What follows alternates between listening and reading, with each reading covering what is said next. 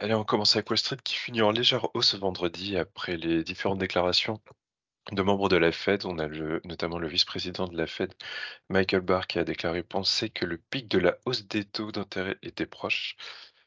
Euh, néanmoins, à l'inverse, on a la chef de la Fed de San Francisco, Mary Daly, et celle de la Fed de Boston, Susan Collins, qui ont souligné qu'il fallait encore faire des efforts pour maîtriser l'inflation. Côté indicateur macroéconomique de vendredi, on avait les mises en chantier de logements et les permis de construire pour le mois d'octobre, qui sont ressortis tous les deux en hausse par rapport au mois dernier, avec respectivement plus 1,9% et plus 1,1%. À noter qu'ils sont également ressortis en hausse par rapport à leurs prévisions.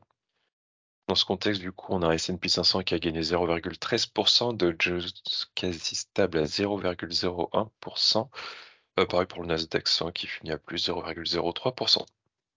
Côté Europe, on avait des indices qui ont fini également en hausse suite à la publication de l'IPC en zone euro qui est ressorti en ligne avec les attentes à 2,9% en octobre contre 4,3% le mois précédent. Du coup, CAC en hausse de 0,91% à 7233 points, DAX qui gagne 0,84%, FTSE britannique à plus 1,26% et enfin un stock 600 en gain de 1,01%. Côté Asie, ce matin, on a la bourse de Tokyo qui finit en baisse, Nikkei qui termine en repli de 0,64%, et pareil, du coup, pour le top X, qui perd 0,77%. Et à l'inverse, côté Chine, on a des indices chinois dans le positif, 1,85 pour le Hang Seng, 0,46 pour Shanghai et 0,23 pour le CSI 300. J'enchaîne côté valeur euh, avec les US. Vendredi, on a Amazon qui a gagné 1,65% après avoir annoncé supprimer plusieurs centaines d'emplois dans sa division Alexa, son outil d'assistance vocale. Amazon qui cite l'évolution de ses priorités commerciales et l'attention portée sur l'intelligence artificielle générative. Euh, ensuite, on a Microsoft qui a baissé de 1,7%.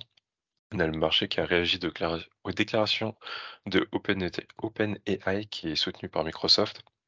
On a le conseil d'administration d'OpenAI qui a déclaré vendredi que son directeur général Sam Altman quitterait son poste après avoir estimé que ce dernier n'était pas toujours franc dans ses communications. En Europe, euh, on a FH qui a gagné 3,92% après avoir annoncé jeudi la signature d'un contrat supérieur à 4 milliards d'euros avec EDF pour réaliser les travaux de génie civil des deux premiers réacteurs de type EPR2 à Penly. Survol qui a reculé de 11,14% vendredi à son plus bas historique, euh, après la décision de sa maison mère de céder des actions du constructeur automobile avec une forte décote. Enfin, vendredi Embrasseur qui a gagné 9,51% en tête du stock 600 après ses résultats du deuxième trimestre. Et enfin, sur Bayer, euh, on a le groupe qui a interrompu un vaste essai clinique de phase 3 portant sur un nouveau médicament anticoagulant euh, en raison de son manque d'efficacité. Euh, ce traitement concurrent des produits de Bristol Myers et de Pfizer devait représenter un chiffre d'affaires annuel de plus de 5 milliards d'euros. Non pour les mid small? Bonjour à tous, je commence ce matin avec la biotech Biofitis qui a annoncé le succès de son augmentation de capital. La société a levé pour près de 2 millions d'euros. J'enchaîne avec Alan Alman Associates qui a annoncé son expansion au Portugal et en Espagne à travers l'acquisition de Winning Consulting. Forte de 250 consultants, la société devrait, réaliser environ 13,5 millions de chiffres d'affaires cette année. Euh, le prix n'a pas été dévoilé. Il a été payé pour partie en cash et pour partie en titre de Alan Alman Associates. C'est tout pour Nantes ce matin. Euh, j'enchaîne côté taux. Euh, bah, vendredi, on avait euh, le 10 ans US qui a, qui a touché son plus bas en plus de deux mois. Ce matin, on a un 10 ans US à 4,46 et un 10 ans allemand à 2,60. Côté change, on a un euro dollar qui continue à grimper, 1,0916. Côté pétrole euh, qui a rebondi vendredi en gagnant près de 4%. Ce matin, on a un Brent à 81,26 dollars et un WTI à, à 76,67 dollars.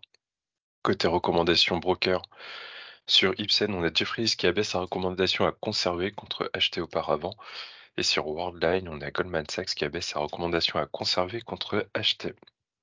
Côté données macroéconomiques, Heu, aujourd'hui, normalement, on devrait avoir les prix à la production en Allemagne qui devraient sortir ce matin et cette semaine, en indicateur majeur, heu, on aura des publications qui vont être, heu, un peu décalées à cause de Thanksgiving. Du coup, demain, on commence avec les minutes de la Fed, mercredi, les inscriptions hebdomadaires au chômage et l'indice de confiance de l'université du Michigan. Jeudi, du coup, marché US fermé pour Thanksgiving, mais en Europe, on aura les minutes de la BCE et enfin vendredi, aura le PMI manufacturier et des services côté US et à noter que les US seront fermés l'après-midi à partir de 13:00. Lionel, pour un point technique?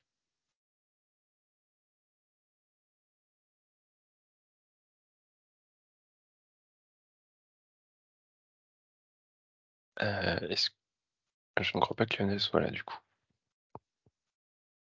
Heu, sur le CAC, on est heu, on est passé à neutre court terme. Premier support à 7100 et première rési et aujourd'hui, on est proche de la première résistance à 7245 qui représente la moyenne mobile 200 jours. Deuxième résistance à 7365, heu et comme je le disais, premier support à 7100 et deuxième support à 6955. Heu, bah, c'est tout pour moi aujourd'hui. Je vous souhaite une bonne journée et une bonne semaine. Bonne séance à tous.